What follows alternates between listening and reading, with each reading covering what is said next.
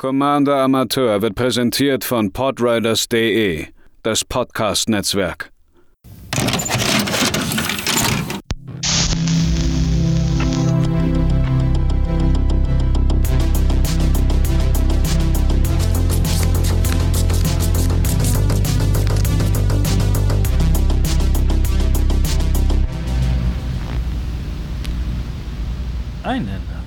Wunderschönen guten Tag, liebe ZuhörerInnen, hier bei den heute mal in Anführungszeichen Budget Decks auf Commander Amateur in erster Linie äh, gebaut und vorgestellt von mir, Matze.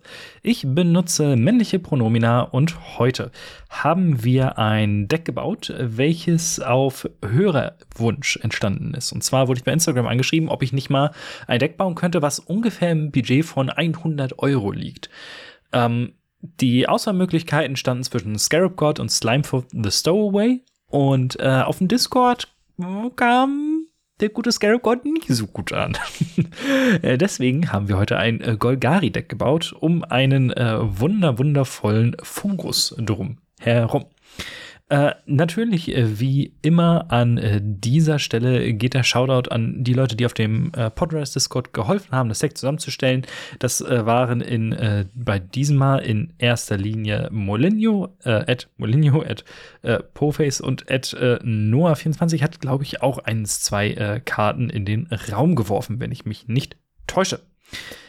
Dann gehen wir mal ins Deck. Mm Slimefoot hatte, äh, hat mehrere Möglichkeiten, wie man ihn bauen kann. Für ein farblos, ein schwarzes, ein grünes können wir zwei, drei.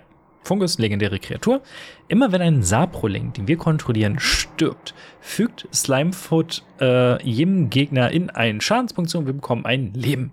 Und für vier farblose können wir einen 1-1 grünen Saproling-Kreaturen-Token bauen. Viele bauen wohl Slimefoot als eine Art Fungus-Saproling äh. Ähm, das hatte mich jetzt allerdings persönlich nicht so wirklich irgendwie heiß gemacht. Dementsprechend habe ich mich dafür entschieden, dass wir relativ klassisch ein Golgari Aristocrats Deck bauen. Ähm, dafür konzentrieren wir uns aber auf ein ganz, ganz, ganz starkes Token-Theme. Ähm, wir haben keine Infinite-Kombos hier drin, äh, denn selbst in einem 100-Euro-Budget sind Ashnod's Alter und Phyrexian Alter immer noch zu teuer und das sind eben gerade die beiden Karten, mit denen man am leichtesten in irgendeiner Form in äh, diese Art Deck Infinite gehen kann. Ich habe als allererstes bei der Mana Base angefangen, deswegen sind die wichtigsten eigentlich drin. Äh, sowas wie eben äh, das Schockland mit ähm, Overgrown Tomb, das Checkland, äh, Woodland Cemetery ist drin. Äh, dieses neue Slowland wurde, glaube ich, gesagt, heißen sie mit Deathcap Glade. Das Einzige, was ich jetzt nicht reingepackt habe, ist ähm, Undergrowth Stadium, das Bondland, das äh, oder Commanderland, hier auch immer, wie man das äh, nennen möchte, weil mit 7 Euro ähm, war mir ein, ein Dualland ohne Ländertyp am Ende dann doch zu teuer und das Budget haben wir dann an anderer Stelle verbraten, aber zum Geld dann später noch mal mehr. Äh, da wir relativ viel Mana brauchen, habe ich oder hat das Deck insgesamt knapp 16 Ramp-Karten. Ähm, also eine ganze, ganze Menge. Äh, da drin sind auch so eine Sachen wie Nature's Law, hat jetzt ein Reprint in äh, Battle for Baldur's Gate bekommen. Habe ich zwei gezogen. Yay. Ähm, und halt die ganzen Klassiker wie Cultivate, Search for Tomorrow, alles, was dazugehört, äh, ist drin. Ähm, beim Goldfischen ist mir auch aufgefallen, das brauchen wir auch. Denn äh, vier Mana für eine aktivierte Fähigkeit in Slimefoot ist schon eine ganze Menge und es ist halt nicht die einzige aktivierte Fähigkeit, die wir brauchen. Aber äh, dazu dann, äh, ja, wenn es wichtig wird, noch mal mehr. Die Sack-Outlets sind jetzt in erster Linie relativ ähnlich wie das, was ich in den normalen Budget-Decks brauche. Wir spielen äh, Serasia, wir spielen Carrion Feeder, High Market oder Blood Throne Vampire. Das sind alles Karten, die auch in den normalen Budget-Decks äh, ihren Platz finden, weil sie freie Sacrifice-Outlets sind. High Market muss man dafür tappen. Aber ansonsten sagen die alle, opfere was und X passiert. Uh, das ist immer praktisch, gerade wenn wir Saprolinge da reinschmeißen und dadurch Slimefoot Schaden schießt. Was aber dann so Karten sind, die im normalen Budget-Deck nicht unbedingt auftauchen, ist zum Beispiel Skullclamp. Für ein äh, Mana, wenn ich mich nicht täusche, wo ist es da, kriegt man ein äh, Equipment-Artefakt, äh, Equip 1, und die ausgerüstete Kreatur kriegt plus 1, minus 1. Und wenn die ausgerüstete Kreatur stirbt, ziehen wir zwei Karten. Das heißt, für ein Mana und ein Saproling opfern kriegen wir zwei Karten. Das nehmen wir äußerst gerne mit. Ähm, dann Vraska äh, Golgari Queen. Zwei farblos, ein Schwarz, ein Grün für einen Planeswalker. Vier Loyalität, da kommt sie rein, plus zwei. Wir können einen anderen Permanent opfern, dann kriegen wir ein Leben und dürfen eine Karte ziehen. Ideal. Für minus drei können wir ein Nachtland Permanent mit Mana Value 3 oder weniger zerstören. Und das Ultimate ist mit minus 9, dass wir ein Emblem bekommen mit, immer wenn eine Kreatur, die wir kontrollieren, einem Spieler, einer Spielerin Kampfschaden zufügt, äh, verliert diese Person das Spiel. Äh, alle Sachen, alle Modi sind praktisch, deswegen ist sie äh, drin. So ziemlich die krasseste Karte, weil ähm, einfach alles daran für uns perfekt ist, ist Tervische Saat, Doom of Fools. Vier farblos, ein schwarzes, äh, auch ein Planeswalker, vier farblose, plus zwei. Wir machen zwei 0-1 schwarze Thrall-Kreaturen-Token plus eins. Wir können eine andere Kreatur oder Planeswalker opfern, dann ziehen wir zwei Karten oder wir ziehen eine zusätzliche Karte, falls das ein Commander war. Und minus 10, man bekommt die Kontrolle über alle Commander und man bekommt auch äh, alle Commander, die noch irgendwo in Command Zones rumhängen, aufs Spielfeld unter unserer Kontrolle. Es ist ein absurdes Ultimate, wirklich krass. Ähm, sollte das irgendwann gesund werden, nett, aber wir kümmern uns eher um die Token und äh, des Opfern und dadurch Karten ziehen. Voll gut. Ähm, dann haben wir noch äh, mit Fungal Plots und Psychotrope Thalit zwei äh, Saproling-spezifische äh, Sack-Outlets mit äh, Fungal Plots ein farblos, ein grünes ist eine Verzauberung. Für ein farblos und grünes können wir eine Kreaturenkarte aus unserem Friedhof ins Exil schicken und machen einen 1-1 grünen Saproling-Kreaturen-Token. Wir spielen sehr, sehr, sehr wenig Recursion aus dem Friedhof. Dementsprechend äh, können wir so die Kreaturen, die im Friedhof landen, immer noch mal gut zweit verwerten. Ähm, und wir können zwei Saprolinge opfern, um zwei Leben zu, zu äh, bekommen und eine Karte zu ziehen. Ist ein schöner Alternativplan. Und der Thalet hat halt diesen typischen Fungus- äh. Am Anfang unseres Upkeeps packen wir einen Spore-Counter drauf und wir können drei Spore-Counter runternehmen, um Saproling zu machen. Deswegen habe ich übrigens kein Fungus-Deck gebaut, weil es ist so krass ineffizient. Also ich verstehe, dass äh, es irgendwie cool ist, aber drei Runden zu warten, beziehungsweise dann Deckslots darauf zu verwenden, mit Proliferate heißt das, äh, irgendwie schneller an die Saprolinge zu kommen, da baue ich dann lieber direkt Saprolinge und äh, benutze dafür Token-Generatoren. Für ein farbloses und Saproling-Opfern können wir hier eine Karte ziehen. Ihr seht schon, äh, Karten ziehen ist relativ wichtig. Äh, Gerade wenn man äh, Dinge opfert. Dann ist aber äh, natürlich die Frage, was passiert denn, wenn unsere Kreaturen sterben? Und mein Gott, ist es schön, das sagen zu können. Äh, wir haben den Pitiless Plunderer hier mit reingepackt. Drei farblos, ein schwarzes für einen Piraten, 1-4, immer wenn eine Kreatur von uns stirbt, machen wir einen Treasure Token. Ohne irgendwelche seltsamen Einschränkungen. Es ist äh, eine absurde Ankommen aus dem ersten Ixalan-Set, glaube ich, war es. Äh, fantastisch. Ansonsten spielen wir die Klassiker wie Sulaport, Cutthroat und Blood Artist. Immer wenn wir stirbt, verliert ein äh, Gegner oder alle Gegner ein Leben, wir bekommen Leben. So. Darauf, da, das ist das der Aristocrats Way. Death Ritual und Moldavine Reclamation ziehen uns Karten, wenn irgendwas stirbt. Death Ritual äh, nur einmal als äh, Revolt-Trigger. Moldavine Reclamation immer. Kostet dafür ein farbloses Meer. Poison Tip Archer und Nadia's Nightblade sind dann äh, weitere, ja, ähm, Aristocrats äh, Abwandlungen. Nadia's Nightblade geht dann allerdings nur auf Token, aber davon machen wir eine ganze Menge. Wir haben nämlich 24 verschiedene Karten, um Token zu generieren. 16 davon machen Saprolinge. Da haben wir zuallererst äh, den äh, guten äh, Golgari Garrick. Vier farblose, schwarz-grün, Garrick Cursed Huntsman. Fünf äh, Loyalität auf null machen wir 2, 2, 2 Sag das dreimal schnell hintereinander. Oder zweimal. Äh, schwarze und grüne Wolf-Kreaturen-Token, die, wenn sie sterben, einen Loyalitätscounter auf jeden Garruk packen, den wir kontrollieren. Ähm, ist super, wenn wir eh schon mit viel Sacrifice arbeiten. Minus 3 zerstört eine Kreatur und wir ziehen eine Karte. Minus 6, wir kriegen Emblem mit Kreaturen, die wir kontrollieren, kriegen plus 3, plus 3 und haben Trampel. Ich liebe Gary Curse Huntsman. Ich habe mit dem sehr, sehr, sehr gerne im Standard gespielt. Ähm, dann als äh, weitere Sachen haben wir Pest Infestation, ein grünes XX für Hexerei. Wir zerstören bis zu X äh, bestimmte Artefakte oder Verzauberung. Das heißt, wenn wir fünf Mana insgesamt reinschießen können, kriegen wir ähm, zwei Sachen kaputt. Wir kriegen aber auch zweimal X11 schwarze und grüne Pestkreaturen-Token, die uns ein Leben geben, wenn sie sterben. Auch hier wieder, wir pumpen fünf Mana rein, dann dürfen wir zwei Sachen zerstören und kriegen vier Pest-Token. Äh, die Karte hat mir neulich ein Spiel gewonnen, einfach weil ich dann auf einmal ein riesiges Board hatte. Und das darf man nicht unterschätzen. Die sind echt nicht äh, ohne diese kleinen Pestviecher und ähm, die kommen eben gerade mit Pest Infestation sehr schnell in einer großen Masse. Alternativ hätten wir noch äh, Chatterfang Squirrel General. Zwei farblos, ein grünes 3-3 Forest Walk. Falls ein oder mehrere Token, die wir äh, also unter unserer Kontrolle gemacht werden, äh, machen wir stattdessen genauso, also machen wir so viele Token plus so viele 1-1 grüne Squirrel-Kreaturen-Token. Wenn wir also drei Saprolinge machen, machen wir noch zusätzlich drei Eichhörnchen.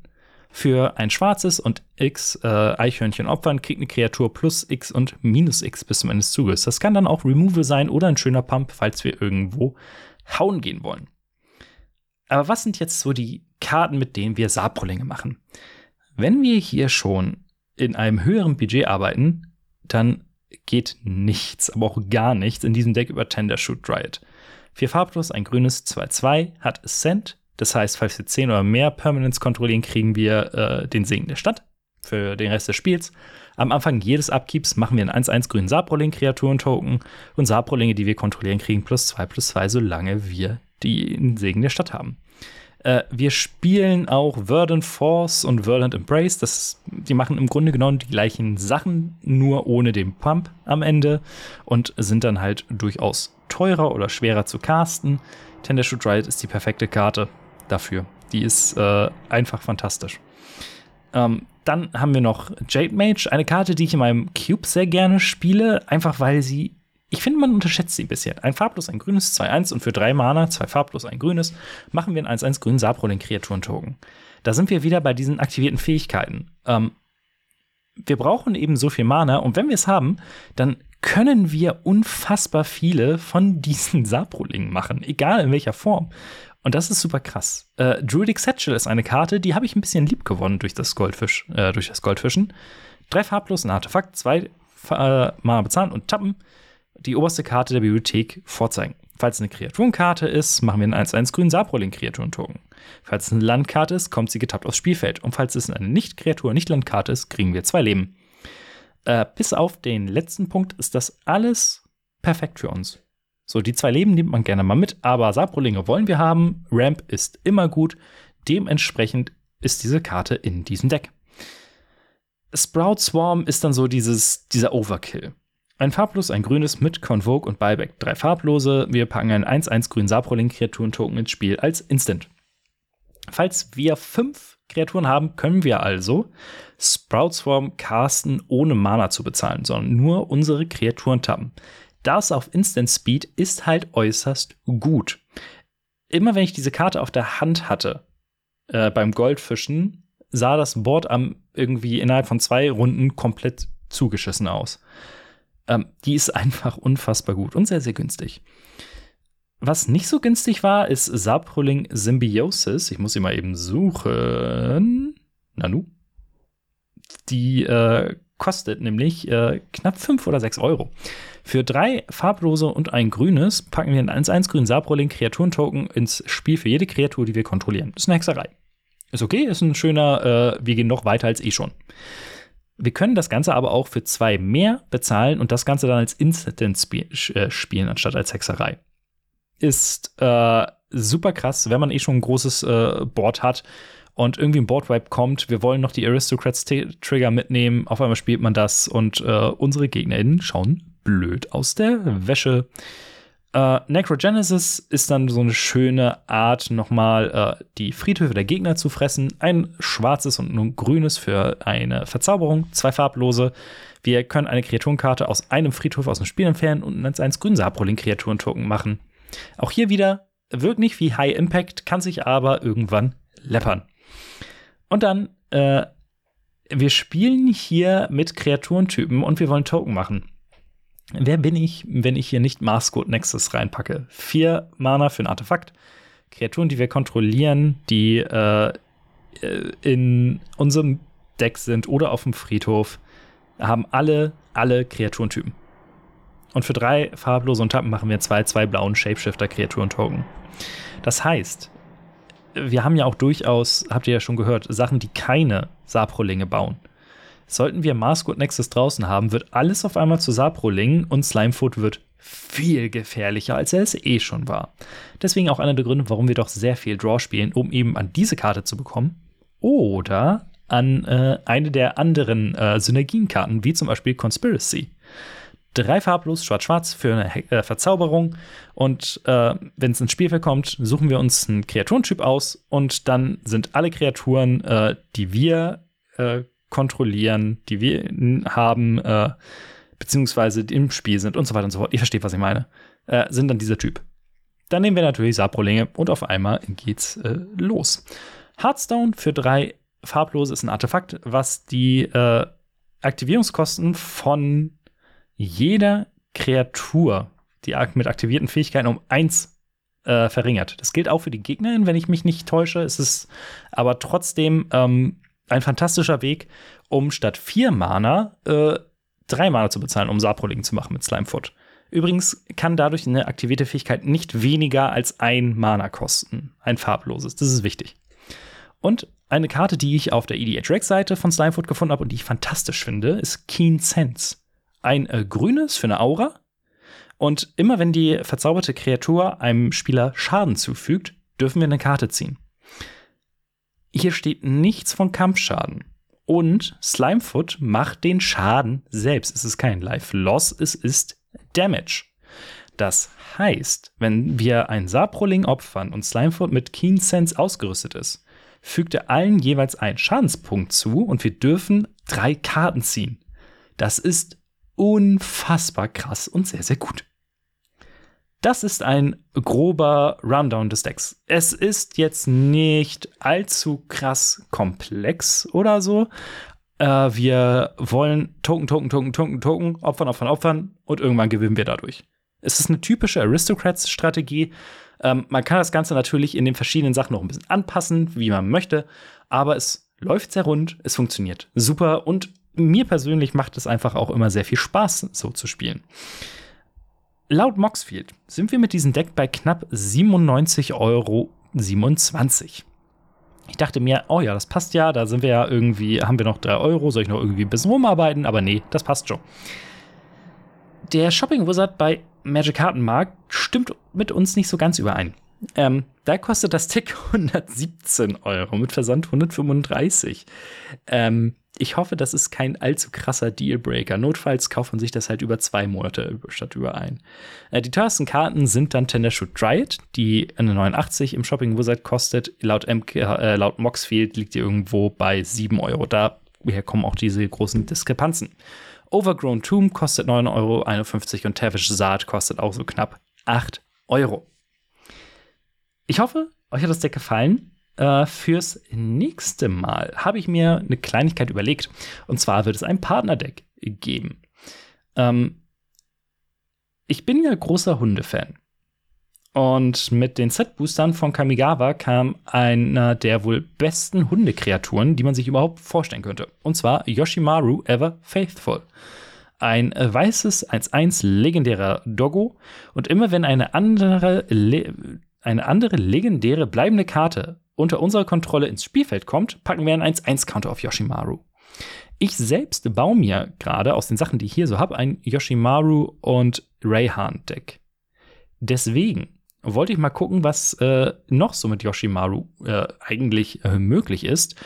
Und ja, das, die eine Möglichkeit, das war uns auch absahen. Aber mh, Ihr dürft euch jetzt aussuchen, welchen anderen Partner ich zu Yoshimaru packen soll.